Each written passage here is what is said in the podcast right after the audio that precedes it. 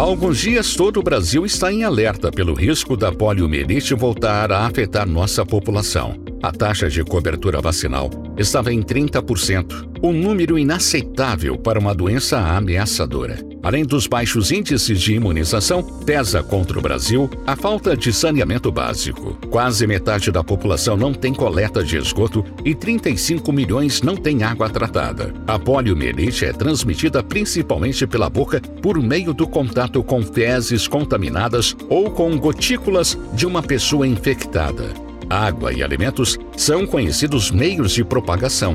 Depois que o vírus cai na corrente sanguínea, ele pode afetar o sistema nervoso. Os sintomas mais leves são febres, dor de garganta, náusea, vômitos e constipação. Nas formas graves, que atingem principalmente crianças com menos de 5 anos, a doença causa paralisia, meningites e lesões medulares.